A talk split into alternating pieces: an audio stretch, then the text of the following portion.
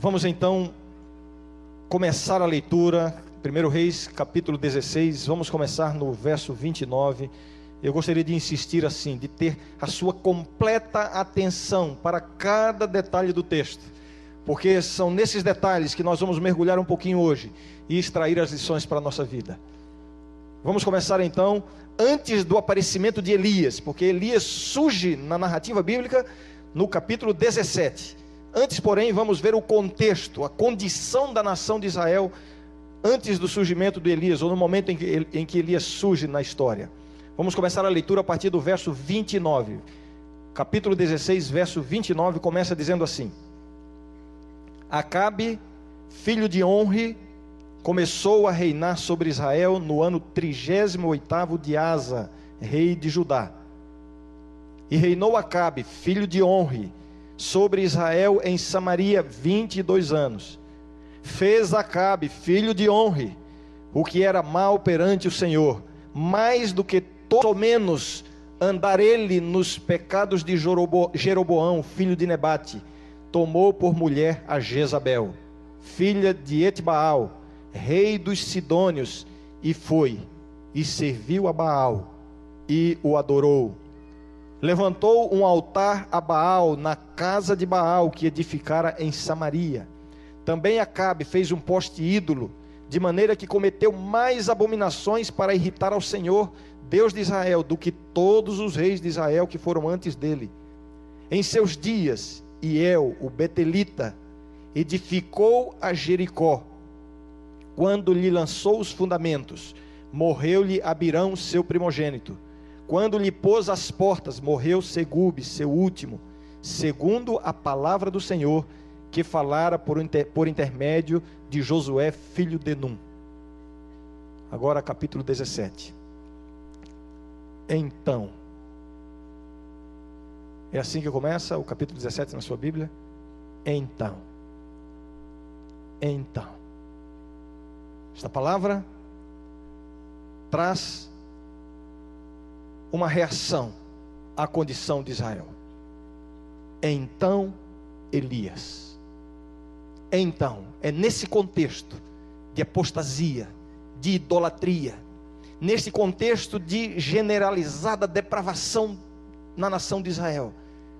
É nesse contexto de completa rejeição a Jeová, o Deus de Israel. É nesse contexto que aparece este homem, Elias. Então Elias, o tesbita, dos moradores de Gileade, disse a Acabe: Tão certo como vive o Senhor, Deus de Israel, perante cuja face estou, nem orvalho nem chuva haverá nestes anos, segundo a minha palavra. Veio-lhe veio a palavra do Senhor dizendo: Retira-te daqui, vai para o lado oriental e esconde-te junto à torrente de Querite fronteira ao Jordão. Beberás da torrente, e ordenei aos corvos que ali mesmo te sustentem. Foi, pois, e fez segundo a palavra do Senhor. Retirou-se e habitou junto à torrente de Querite, fronteira ao Jordão. Os corvos lhe traziam pela manhã pão e carne, como também pão e carne ao anoitecer, e bebia da torrente.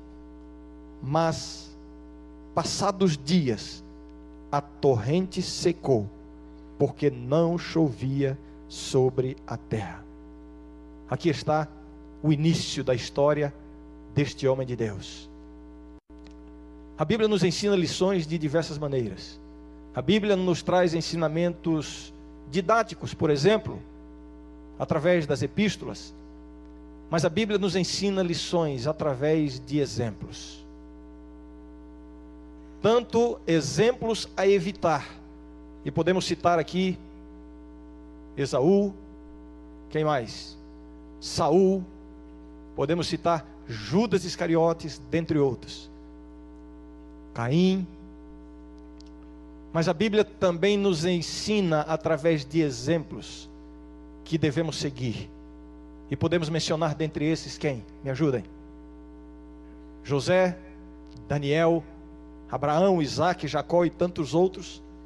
E é neste grupo que entra o profeta Elias, um exemplo a ser seguido. Nesta série de estudos sobre a vida de Elias que começamos hoje, nós vamos desvendar e vamos explorar os diversos episódios nos quais Elias está envolvido na narrativa bíblica e vamos ver a riqueza da vida deste homem, a riqueza de lições, de exemplos, de advertências e de motivação que encontramos para a nossa vida cristã. Hoje, como primeiro tema, eu coloquei o título assim: Um começo dramático, porque é justamente a entrada de Elias em cena, encontrando a nação de Israel nesta condição. Vamos conhecer um pouquinho agora, exatamente a condição em que Israel se encontrava. Vamos conhecer um pouquinho mais a respeito de Elias e as lições que essa história nos traz. Para entender bem a história de Elias, nós precisamos entender bem exatamente a condição espiritual da nação de Israel. E para entendermos bem a condição espiritual de Israel, nós precisamos voltar um pouquinho no tempo. Aqui está o rei Acabe. Acabe é o rei de Israel.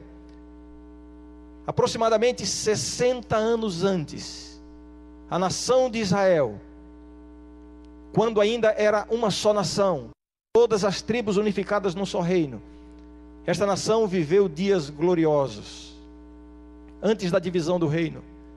Quem não se lembra dos dias de glória, de conquista e expansão do reinado de Davi? os dias de paz e tranquilidade do reinado de, de Salomão. Mas exatamente depois do reinado de Salomão, intrigas, desavenças, divisão. A nação é dividida. O reino do sul, as tribos de Judá e Benjamim, com capital em Jerusalém. O reino do norte, com as outras dez tribos, tendo como rei Jeroboão. E aí é que precisamos começar agora a entender o contexto que Elias com, com o qual Elias se deparou. Jeroboão, o primeiro rei da nação de Israel, do reino do norte. Jeroboão se converte num, num modelo de apostasia, de idolatria. Jeroboão se converte numa referência de idolatria da nação de Israel, do reino do norte. Os reis que se seguem a Jeroboão são comparados a ele. Vejam, uma passagem rápida.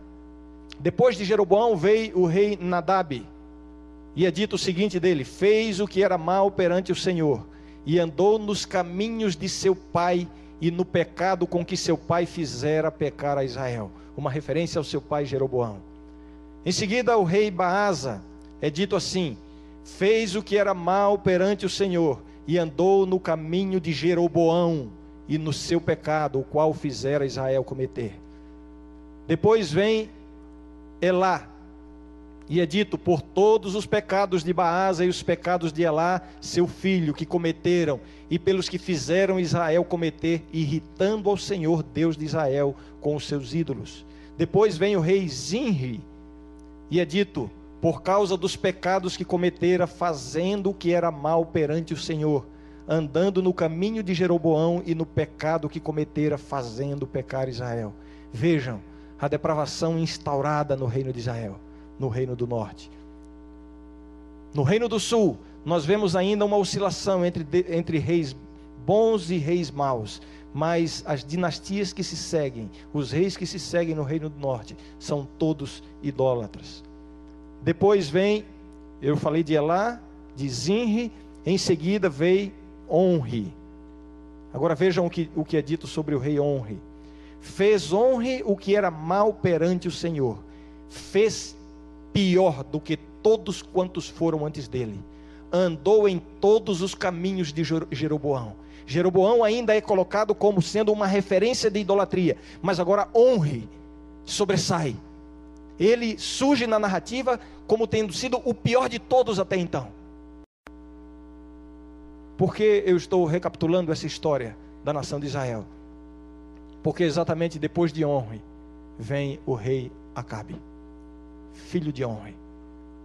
E na, no texto que nós lemos, em dois versos, são mencionadas três vezes, ou é mencionado três vezes, que Acabe é filho de Honre, o pior de todos os que haviam passado até então.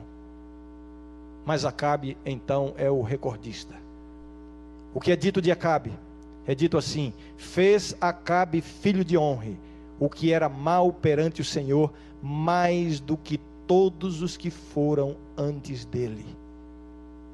Este é o nosso rei, o rei da nossa história, o pior de todos.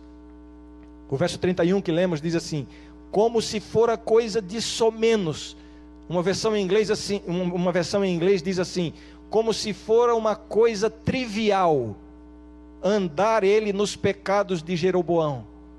Ele considera os pecados de, de, de, Jeroboão, este que fora uma referência de idolatria, como uma coisa trivial.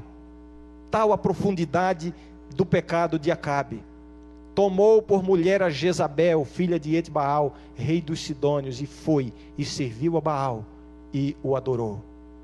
Quando o reino foi dividido, Jeroboão teve o seguinte raciocínio: ele teve receio de que os seus súditos do reino do norte, do norte se atraídos para ir a Jerusalém adorar no templo no reino do sul e acabassem se submetendo novamente ao rei do reino do sul. Então Jeroboão estabeleceu dois centros de idolatria na nação: um em Dan e outro em Betel. Construiu dois bezerros de ouro. E então disse ao seu povo: Aqui estão os deuses que te tiraram do Egito. Jeroboão inaugura na nação de Israel esse sincretismo religioso, a adoração de ídolos, a transgressão direta do segundo mandamento. Mas o que acontece com Acabe é pior. Acabe não se contenta apenas com o sincretismo religioso.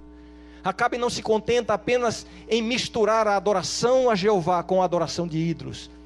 Acabe é culpado do primeiro mandamento: não terás outros deuses diante de mim. Na verdade, Acabe expulsa, elimina a adoração a Jeová e estabelece a adoração a Baal. Este é o pecado de Acabe. No texto que nós lemos, existem dois atos significativos de Acabe.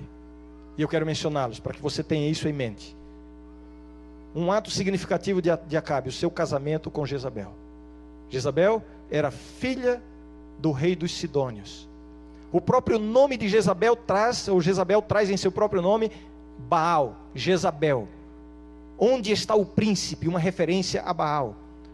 Ela é filha de Etbaal, rei dos Sidônios, que também tem no seu nome uma referência ao deus Baal. Baal existe, Baal vive, significa este nome. Este é um ato significativo no reinado, no reinado de Acabe, o casamento com Jezabel. Um outro ato significativo, que assume uma importância para que a gente possa entender bem a história de Elias, é o que é mencionado no verso 34 e eu quero convidá-los para lermos juntos novamente. Em seus dias, Iel, o Betelita, edificou a Jericó. Nos dias de Acabe, Jericó foi reconstruída. O texto menciona: quando lhe lançou os fundamentos, morreu-lhe Abirão, seu primogênito. Quando lhe pôs as portas, morreu Segube, seu último, segundo a palavra do Senhor que falara por intermédio de Josué, filho de Num lá em Josué, existe uma ordem de Deus de que Jericó não deveria ser reconstruída. Assim, que no reinado de Acabe, ele determina uma transgressão aberta ao concerto que Deus havia feito com Israel. Deus havia feito um concerto com o seu povo, uma aliança. A terra prometida se eles obedecessem ao, ao concerto, se eles obedecessem à aliança, eles permaneceriam na terra, teriam domínio sobre a terra. Se eles permanecessem no concerto, se eles obedecessem à aliança, eles viveriam. Mas se eles transgredissem o concerto, seriam expulsos da terra e seriam mortos. A bênção da aliança e a condenação da aliança. E Acabe rompe completamente com o concerto. E esse gesto da reconstrução de Jericó é definitivo nesse ponto. Então Elias. Se você olhar para a sua Bíblia no texto que nós estamos considerando, eu quero que você perceba o seguinte: Vamos dividir esse texto agora em três blocos. O primeiro bloco, toda essa parte do, do capítulo 16, do verso 29 ao 34, que nós acabamos de considerar. O segundo bloco, verso 1 do capítulo 17. E o terceiro bloco, dos versos 2 ao 7. O primeiro bloco, justamente, nos mostra a condição da nação de Israel sobre a qual eu falei um pouco mais detalhadamente agora. Mas agora entra o segundo bloco, que é o versículo 1 do verso 17. E eu quero lê-lo novamente. Então Elias, o tesbita, dos moradores de Gileade, disse a Acabe: Tão certo como vive o Senhor, Deus de Israel, perante cuja face estou, nem orvalho nem chuva haverá nestes anos, segundo a minha palavra. Como eu já disse, é somente aqui, em toda a narrativa da Bíblia, que o profeta Elias entra em cena. Nada é dito sobre o seu passado. Nada é dito sobre a sua história anterior, a não ser o que é mencionado. Ele é tesbita dos moradores de Gileade. Ele entra em cena repentinamente. Ellen White nos descreve que Elias entrou no palácio de Acabe de forma tão determinada tão segura que ele passou por toda a segurança pelos guardas e mal foi notado, mal foi percebido. Quando ele se coloca diante do rei, o rei fica atônito com aquela presença estranha, diferente. E então a ameaça que Elias faz: Vive o Senhor, Deus de Israel, perante cuja face estou que não haverá chuva nem orvalho nestes anos, senão segundo a minha palavra. Lá no trono, Acabe e Jezabel proclamavam: Jeová está morto, Baal vive. Por isso, são significativas as primeiras palavras de Elias: Vive o Senhor. Elias está confrontando diretamente aquilo que Acabe e Jezabel estavam proclamando em toda a nação. Vive o Senhor, Deus de Israel. Não haverá chuva nem orvalho. Baal era considerado exatamente o Deus da chuva, o Deus da tormenta, o provedor da chuva, o Deus da fertilidade. Todas as colheitas eram atribuídas a Baal.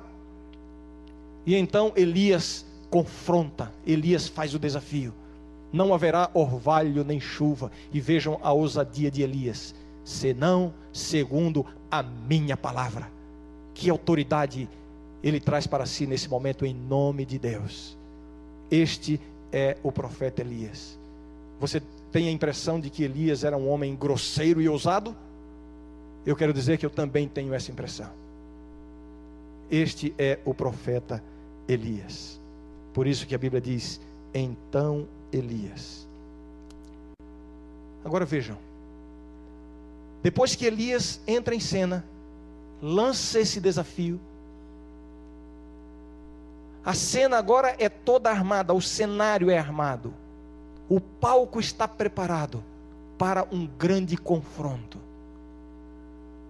Mas acontece uma coisa estranha agora. A ordem que Deus dá para Elias. Eu me lembro quando eu tinha 11 anos de idade, 11 para 12 anos de idade menino pobre, no morro da periferia de São Paulo, do ABC Paulista, não tinha ligação com a igreja ainda, e a maior diversão que nós tínhamos era o futebol. E eu jogava no time do, do bairro, que fazia parte da liga, da, da liga de futebol da cidade, o time infantil. Meus irmãos, um pouco mais velhos, jogavam no time juvenil. O meu sonho era mudar de categoria. E eu tinha que esperar passar o tempo. Mas um dia, mesmo sem ter a idade, o técnico, eu me lembro até hoje o nome dele, o Gilvan, passou por mim e disse: Olha, eu quero convidar você para jogar no time juvenil, no campeonato que começa semana que vem. Ah, eu quase não dormi durante toda aquela semana. Jogar no time juvenil, no campeonato.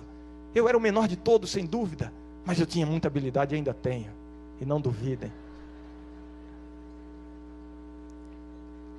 eu quase não dormia. Eu perdi o sono com aquela expectativa de jogar no time juvenil, de entrar no campeonato pela categoria dos maiores. Eu me preparei psicologicamente, fisicamente. Eu sonhava jogando, eu pensava, eu ia para a escola o tempo todo pensando naquele momento. Chegou no dia, fomos lá, chegamos, o técnico fez a distribuição do material e eu fui escalado para entrar como titular do time. Eu era ponta esquerda na época. A primeira jogada que me envolveu, eu quase fiz um gol. E eu pensei assim: hoje é o meu dia. Hoje é o meu dia. Mas por alguma razão, que até hoje eu não entendo, cinco minutos depois do início da partida, depois de quase ter feito um gol, eu fui substituído. Fui tirado da cena fui colocado no banco de reservas. Fui tirado do jogo. Fui tirado da história. Até hoje eu não entendo que frustração eu passei.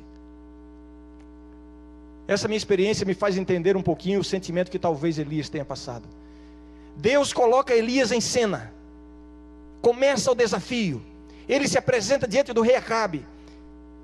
Profere as palavras do Senhor. Começou o jogo. Começou o confronto. Mas aí em seguida vem uma ordem estranha de Deus, e é justamente o terceiro bloco, a partir do, do verso 2, capítulo 17, verso 2. Veio-lhe a palavra do Senhor dizendo: Retira-te daqui, vai para o lado oriental e esconde-te junto à torrente de Querite, fronteira ao Jordão. Beberás da torrente, e ordenei aos corvos que ali mesmo te sustentem. Foi, pois, e fez segundo a palavra do Senhor. Retirou-se e habitou junto à torrente de Querite, fronteira do Jordão. Os corvos lhe traziam pela manhã pão e carne, como também pão e carne ao anoitecer, e bebia da torrente. Mas passados dias, a torrente secou, porque não chovia sobre Israel. Que coisa estranha. Por que, que eu mencionei a questão da quebra da aliança feita por Acabe e a nação de Israel? Porque isso agora é significativo para nós.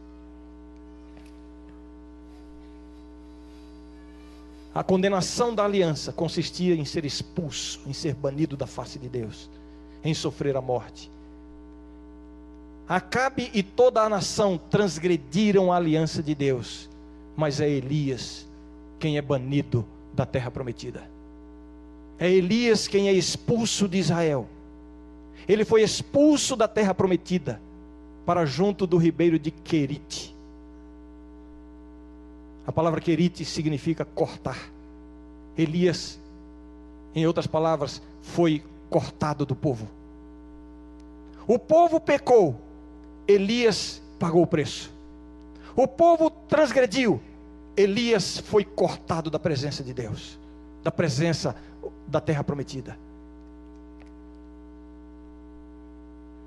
Deus enviou corvos para alimentar Elias. E aí eu faço a pergunta: por que corvos? Deus não poderia providenciar um outro meio para alimentar Elias? Justamente corvos, aves imundas. Os corvos estão associados com a morte na Bíblia. E isso, mais uma vez, me leva a pensar sobre o sentimento de Elias. O povo pecou, Elias foi banido, foi cortado da terra prometida. O povo transgrediu a aliança, Elias é associado à morte. Mas o verso 5 diz assim: Foi, pois, e fez segundo a palavra do Senhor. Elias obedeceu até o fim. Eu não sei se vocês notaram, mas eu não estou falando somente de Elias. Elias aqui assume o papel de uma figura de Cristo. Jesus é o Elias escatológico. A experiência de Elias nos aponta para Jesus. O drama vivido por Elias volta o nosso olhar para a cruz do Calvário.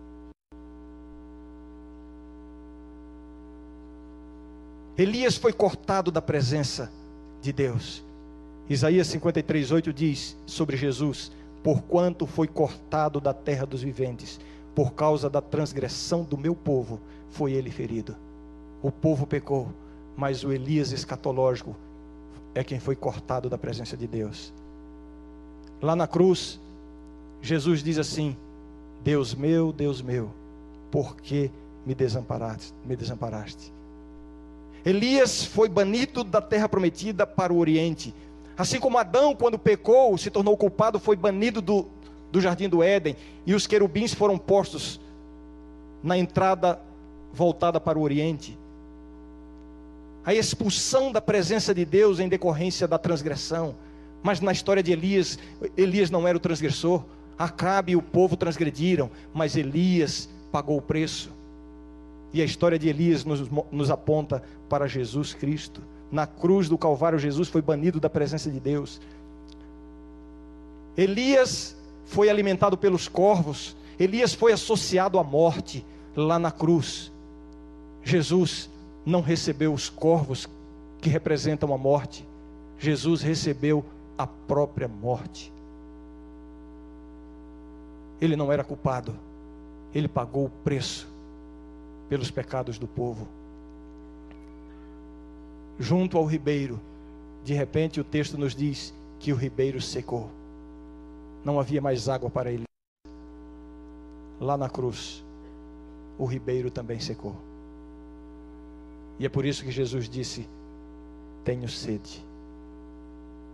Vejam como Elias, a história de Elias, nos aponta para, para Jesus. Elias obedeceu até o fim, e a Bíblia nos diz que Jesus, lá no Calvário, foi obediente até a morte e morte de cruz. Quais são algumas lições que nós podemos extrair dessa história? Em primeiro lugar, uma história marcante, uma, uma lição marcante da história de Elias é que o pecado corrompe. A experiência da nação de Israel nos mostra como o pecado degrada rei após rei, se afundando cada vez mais no, peca no pecado, na transgressão, na idolatria. O pecado de Acabe foi o mais grave de todos os que foram antes dele. No entanto, ele considerou os pecados dos que foram antes dele como coisa trivial. O pecado tira essa sensibilidade, esse discernimento. É por isso que o pecado é perigoso. Se há uma palavra que eu gostaria de dizer para a juventude da minha igreja, esta palavra é a seguinte: cuidado. Cuidado com o pecado.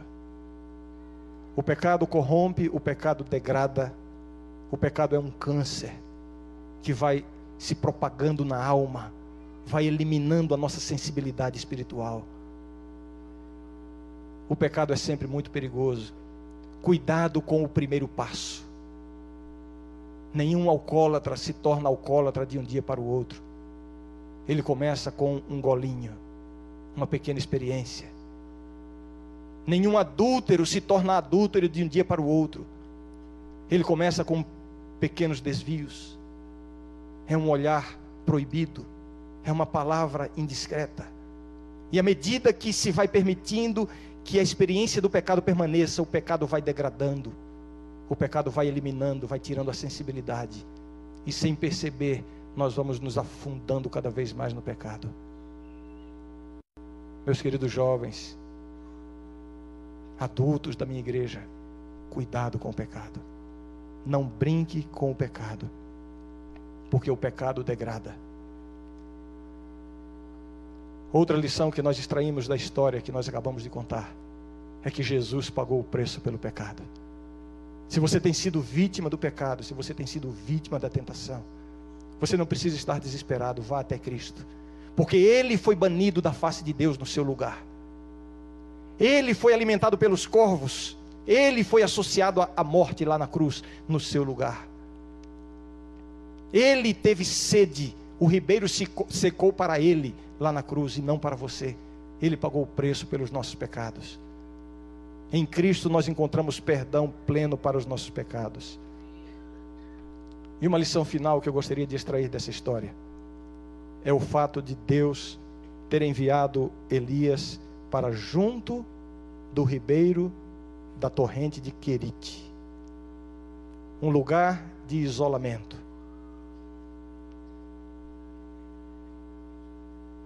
Junto à torrente de Querite, Querite significa cortar ou colocar do tamanho certo O significado dessa palavra é emblemático para nós. Elias precisou ser cortado. Deus tinha uma obra a fazer através de Elias na restauração de Israel.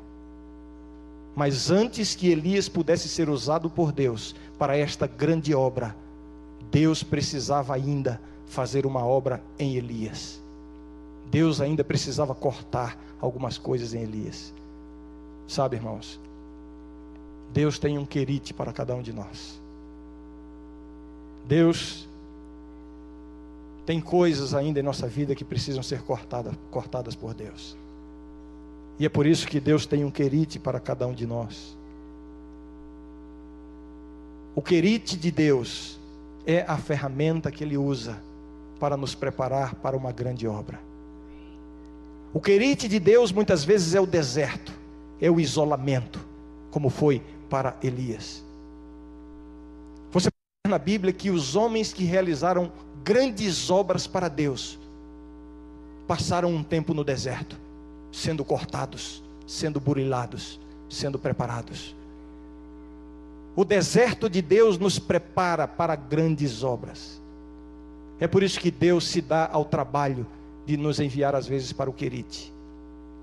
Moisés, antes de libertar o povo do Egito, ele precisou passar 40 anos cuidando de ovelhas no deserto. Ele precisava ainda ser cortado, aparado, burilado para uma grande obra. O mesmo acontece com Davi. O próprio ministério de Jesus começa onde? Onde começa o ministério de Cristo? Não que ele precisasse ser preparado ou burilado, mas no próprio ministério de Cristo nós vemos que ele começou passando 40 dias no deserto antes de Deus realizar grandes coisas em nós e por nós, Ele nos leva para um deserto, a fim de nos burilar, a fim de nos preparar. Essa é a experiência dos grandes homens da Bíblia. Será que tem alguém aqui nesta manhã que está vivendo nesse deserto? Que está junto à torrente de Querite?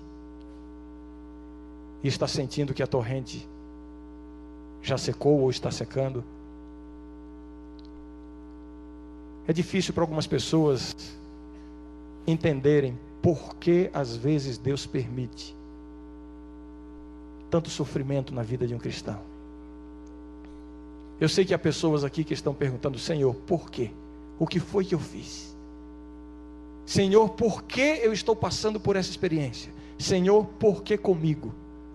Por que na minha família? Senhor, por que no meu casamento? E é verdade, não é fácil entender, não é fácil aceitar o querite, o deserto pelo qual às vezes passamos. Quando morre uma pessoa, quando acontece uma tragédia, você entra num deserto. Quando você é desprezado, quando você é menosprezado, você entra num deserto. Você começa a se sentir cortado. Você foi demitido do emprego? Você perdeu a sua vaga na escola? Você perdeu a sua bolsa? Senhor, por que comigo? Por que eu estou fazendo isso? Eu não mereço. Quando Deus nos envia para um deserto, é porque Ele tem uma grande obra para nós ainda. Quando você é deixado de lado, a igreja às vezes deixa alguns de lado. E você se sente desprezado, você se sente preterido, você se sente um nada. Lembre-se, o isolamento pode ser um instrumento de Deus para preparar você para uma grande obra. Deus tem grandes coisas a fazer na nossa vida. Mas antes de fazer grandes coisas por nós, Ele primeiro precisa fazer grandes coisas em nós. Precisamos ser cortados às vezes. A história de Elias nos ensina uma lição.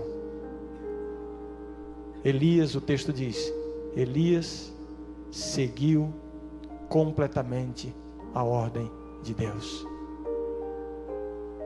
Eu acho que Elias se sentiu pelo menos um pouquinho, quando eu me senti quando fui colocado no banco de reservas. Não foi fácil para Elias, mas Elias estava sendo burilado, estava sendo cortado, estava sendo preparado para algo maior. A história estava somente começando. O duelo estava apenas sendo preparado. O grande confronto ainda iria acontecer lá no Carmelo. Elias diante de centenas de profetas de Baal. Ali seria o momento culminante da história de Elias. Mas antes de chegar ao Carmelo, Elias precisava ser enviado, enviado para Querite. Antes de ser usado com poder lá no Carmelo, Elias precisava ser burilado lá em Querite. Será que você consegue entender isso? Será que você consegue agora associar essa história de Elias com a sua história? Você não entende porque está passando dificuldade, você não entende porque você está vivendo essa crise? Coloque na sua cabeça: Deus nunca, nunca vai permitir que sobrevenha a você algo, em primeiro lugar, que esteja além da sua capacidade de resistência. Porque junto com a aprovação, Deus vai dar a resistência. E em segundo lugar, Deus nunca vai permitir o sofrimento de um filho seu à toa, sem ter sentido. Se você está sendo cortado, você pode ter a certeza disso. Deus tem um propósito na sua vida. Abra os seus olhos, olhe um pouco mais para frente. Pare de olhar para baixo. Pare de olhar somente para a sua vidinha. É a sua vidinha só que você vê. São as contas que você tem que pagar no fim do mês? É a escola do seu filho? É o remédio que tem que comprar? É o desemprego que você está vivendo? É a crise no casamento? E você só vê isso. Enquanto você estiver olhando só em volta de si mesmo, você só vai encontrar uma coisa: desespero e desmotivação. Olhe um pouquinho mais para frente. Se Deus está permitindo que você permaneça no querite, se a fonte está secando na sua vida, é porque Deus tem algo melhor para você mais à frente. Antes de chegar do outro lado, existe um deserto. E este deserto faz sentido. Antes de chegar do outro lado, e que venha logo, Senhor, vem logo. Nós precisamos passar por um deserto. E se você está chateado com Deus, se você está zangado com Deus, pense assim: se Deus tirar você do deserto, você não vai chegar do outro lado. Você pode entender isso? Vocês me ouviram lá atrás? Eu vou repetir. Você quer sair do deserto? Se você não passar pelo deserto, você não vai chegar do outro lado. Então, em vez de continuar reclamando, se queixando, pedindo para Deus mudar as circunstâncias, comece a agradecer a Deus pelos desertos da sua vida. Comece a agradecer a Deus, porque Deus está cortando você. Deus está burilando você. Mas o corte de Deus é um corte de amor. É um corte de um pai que ama. Um pai que não pode suportar a ideia de não ter você no céu. O texto diz: Elias obedeceu em tudo. O apóstolo Paulo diz: É por isso que eu aprendi, muito mais me gloriarei nas minhas fraquezas era o deserto pelo qual ele tinha que passar. Ele entendeu que quando somos fracos é que somos fortes. É isso que Deus está fazendo na nossa vida. A Regina vai cantar um hino. Enquanto a Regina canta, eu quero convidar você a elevar a Deus uma oração, pedindo que Deus lhe ajude a mudar de atitude. Pare de pedir que Deus mude as circunstâncias. Peça que Deus mude o seu coração.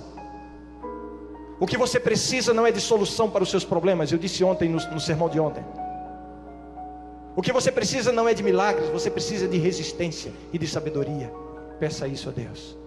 Vamos aproveitar esse momento para essa reflexão.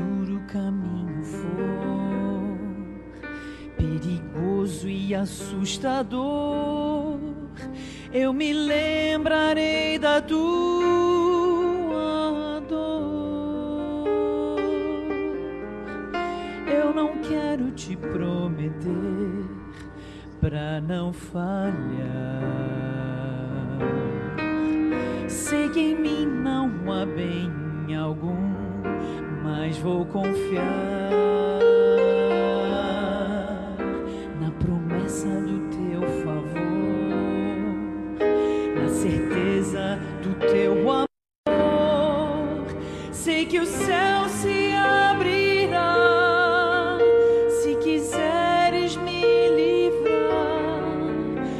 contrário, aceito a prova,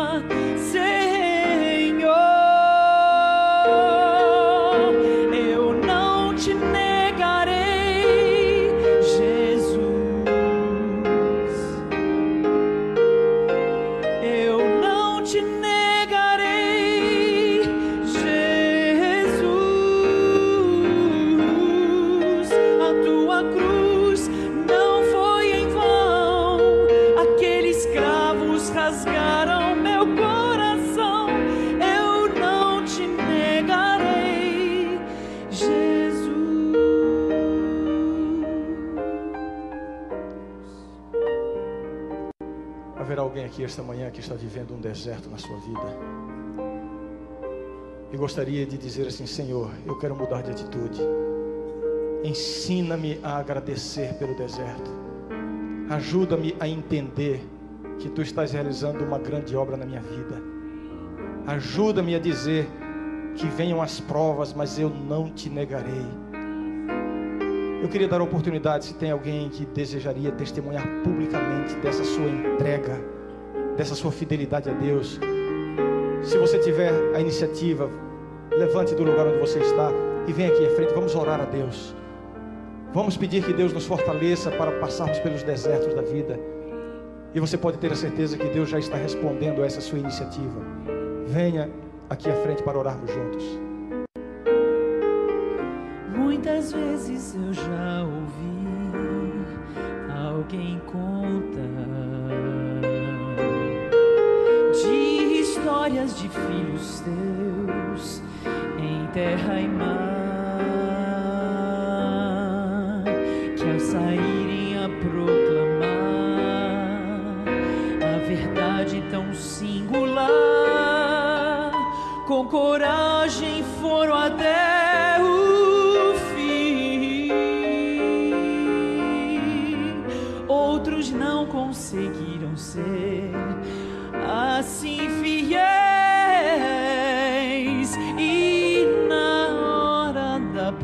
provação, da tentação.